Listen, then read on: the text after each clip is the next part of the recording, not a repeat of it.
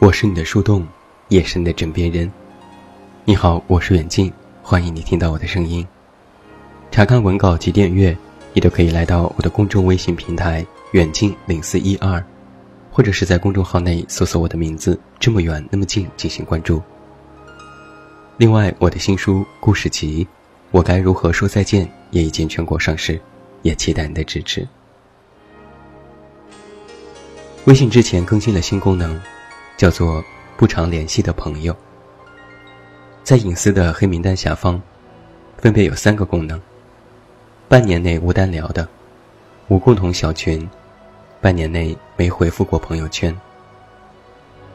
只要点开，就有多选项，选择后点删除，那些人就永远退出了你的生活。新功能的列表紧挨着黑名单。那是比拉黑严重性略轻的事情，意味着只要抬眼一看，轻轻一点，经有算法和提醒，你就可以大批量的删人。之前有个段子说得好，你和自己的朋友谁走得近、走得远，还要微信提醒吗？你心里就没点逼数吗？我也在想，这个世界上。还有什么是不能删除的呢？我曾经有个发小叫王凯，在新书当中，我以他为原型写了一篇故事。他就住在我外婆家的隔壁，我们从小一起长大，属于撒尿和泥的交情。每次放寒暑假，都会彼此先打个电话，也不询问考试成绩。就商议去哪儿玩。那个时候没有网络，也没有新鲜有趣的事情。我们无非是在夏日午后，趁着午睡的时候偷跑出门，到老房子后面的煤场打羽毛球，或者是躲在草丛里捉蜻蜓，再不然就是顺着铁轨走，一直走到一座铁桥前，看着远方的高山吹牛。他说：“我长大是要出国的。我妈说国外吃的比较好，有我喜欢的薯条。”说着，他还吞咽了下口水。我说：“我长大估计就在家，不想跑太远。”我爸却说：“好男儿志在四方。”我也搞不懂。玩的忘记了时间，外婆打着手电出来找我。扯着嗓子喊我俩的乳名，找到之后不由分说就是一顿揍，我哭天喊地，外婆也哭，姥姥你别打了，都是我的错，是我带他出来耍的。后来我高中去外地借读，我们俩一直仍有书信来往。他说最近喜欢上一个姑娘，问我该怎么追。我回信说：“我他妈还是一条光棍，只对学习有经验。”上了大学之后，我们就断了联系。我不知道他的动向。多年后和家人逛街，偶遇了王凯的妈妈。他说他现在已经工作了，在商贸公司给老板开车。我心想：原来他没有出国呀。看来不能天天吃香喷喷的薯条了。之后，他的母亲给了我王凯的微信，我兴高采烈的去加。通过之后，过了很久，他问我：“你是谁？”我说：“我是康康呀。”王凯问：“谁？”我说：“我是贾文宇呀。”王凯又说。找错人了吧？我说，就是小时候和你一起耍，一起捉弄其他小孩的那个呀。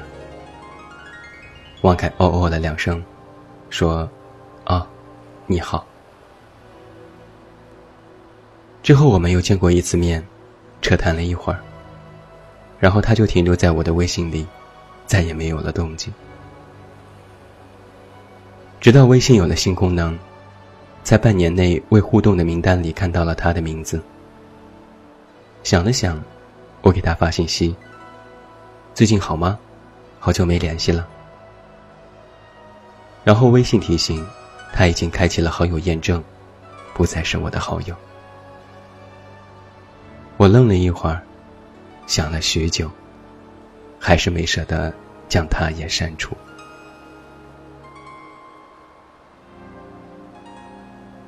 最近我在写一个中篇小说，给一个歌手的专辑歌曲搭配故事。两万字的故事分成了五个相互独立又联系的部分。其中的男男女女藕断丝连，因爱而生。我将写好的篇目给小莫看。他凌晨一点给我发微信说，有一种说不出来的感觉，好像一场梦。我们有一搭没一搭的聊天，我困得眼皮直打架，刚要说晚安，小莫冷不丁的来一句：“他要结婚了。”我是从同学那里知道的。我一个机灵就行了，你们还有联系？小莫回复说：“没有，只是听说而已。”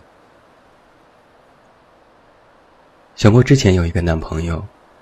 那哥们儿我见过，和小莫很般配，人也踏实。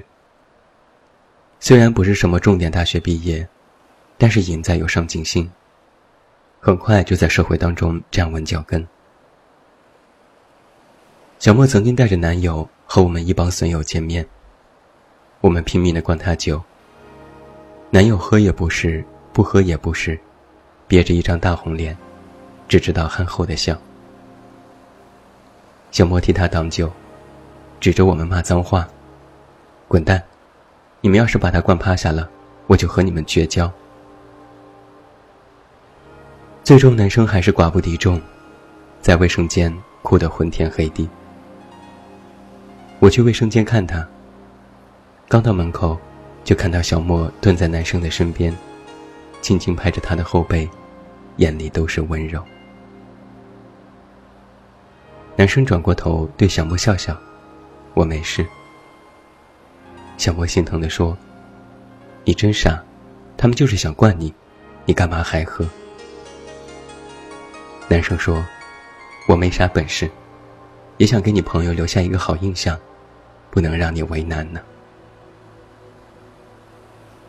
但就是这么一个总想给别人留下好印象的男生，却在小莫的家人那里碰了壁。小莫的父母是典型的知识分子。第一次见到男生的时候，上一眼下一眼的打量他，张口就是问工作、问薪资、问是否有房有车。最后，小莫的父亲说：“孩子，我知道你们是真心相爱，但是我们也不想小莫受苦。哪个做家长的，不希望自己的女儿可以轻松一点？”你给不了他安定的生活。如果你真的爱他，就放手吧。结果这个傻男人就真的义无反顾的和小莫说分手，清理了各种联系方式，甚至连一个理由都没有。小莫追到男生的公司，男生只说：“我给不了你想要的。”小莫气急败坏：“那是我家人想要的。”不是我想要的。男生说：“但你家人说的是对的，你应该听他们的。我啥都没有，你值得更好的。”所有的朋友都在痛骂男生不知道争取，不懂得努力，就是个渣男。小莫不言不语。我看着他，有一张截图。却始终没有发给他。那是别的朋友发给我的。男生在朋友圈里写：“我一定会挣好多好多钱，一定会有出息。你不用等我，我会回来找你的，我发誓。”可现在，男生要结婚了，而小莫的女儿都已经满三岁了。我到最后也不知道，那条男生曾经发的朋友圈是否已经删除。我也不知道，小莫这些年到底过得好不好。但日子依然是一天天的过去了，就好像他们从未认识过一般。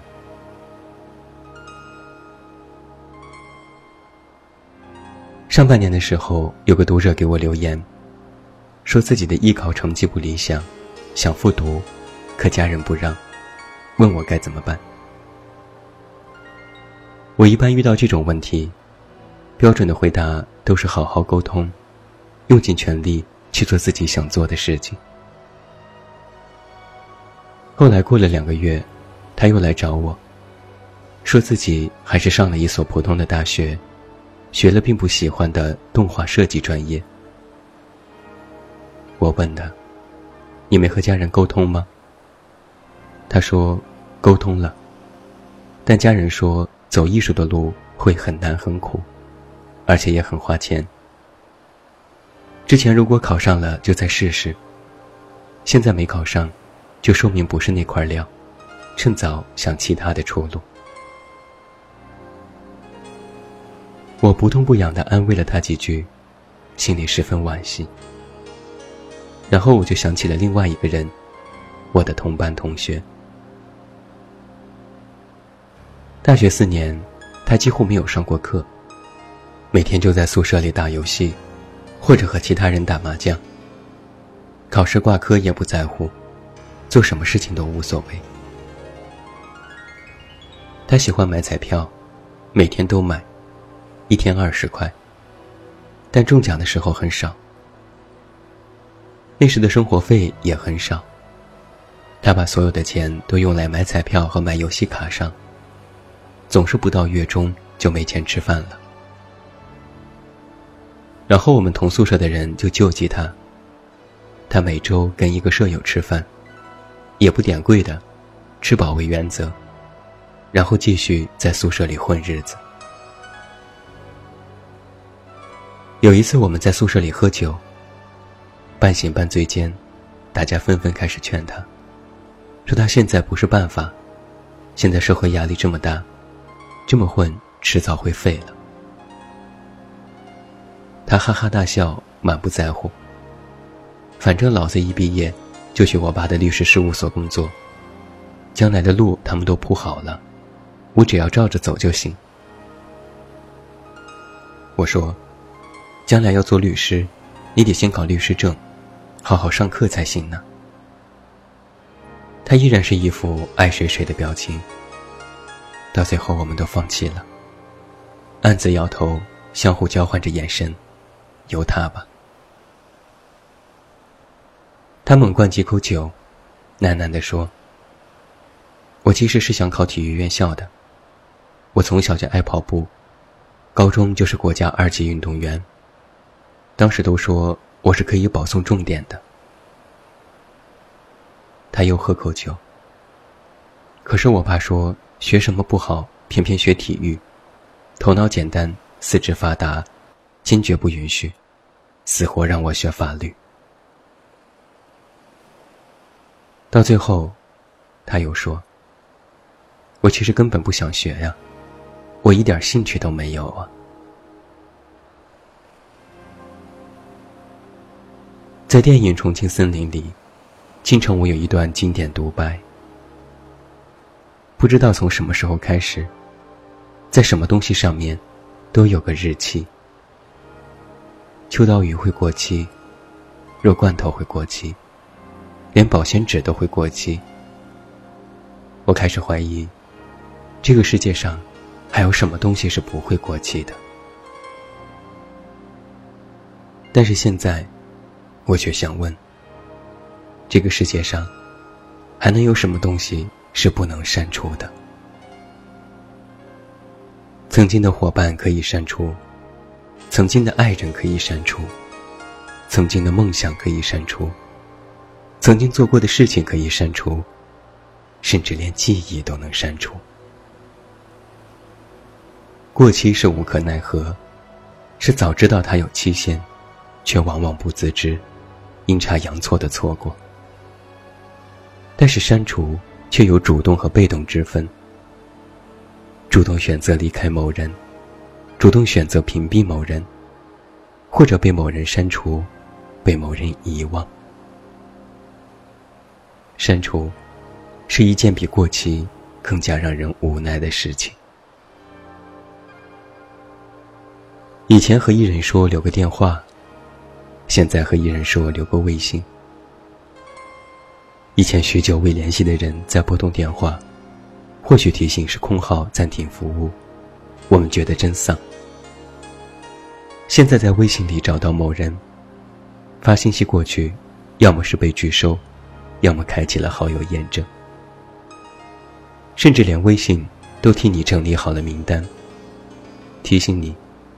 这些人，你们已经好久没联系了，然后还提供了删除的选项。好像删除是唯一的选项。多选某些人，一键确认，却没有多选某些人，发送信息。只要那个人退出了你的生活，想要拽回来，也再不是从前的模样。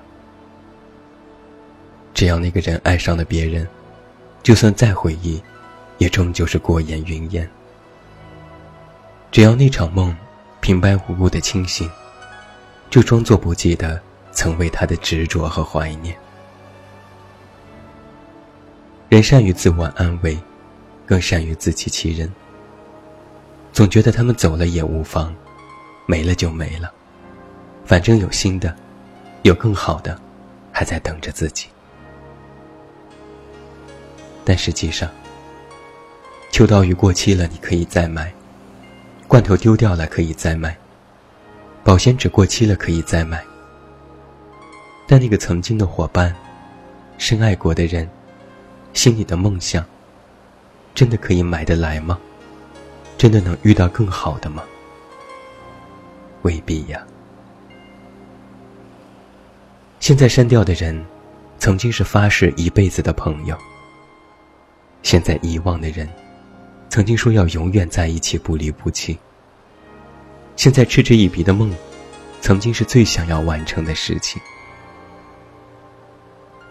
喋喋不休，变作沉默寡言；厮守拥抱，变作漠不相关；相爱忠诚，变作遗忘背叛。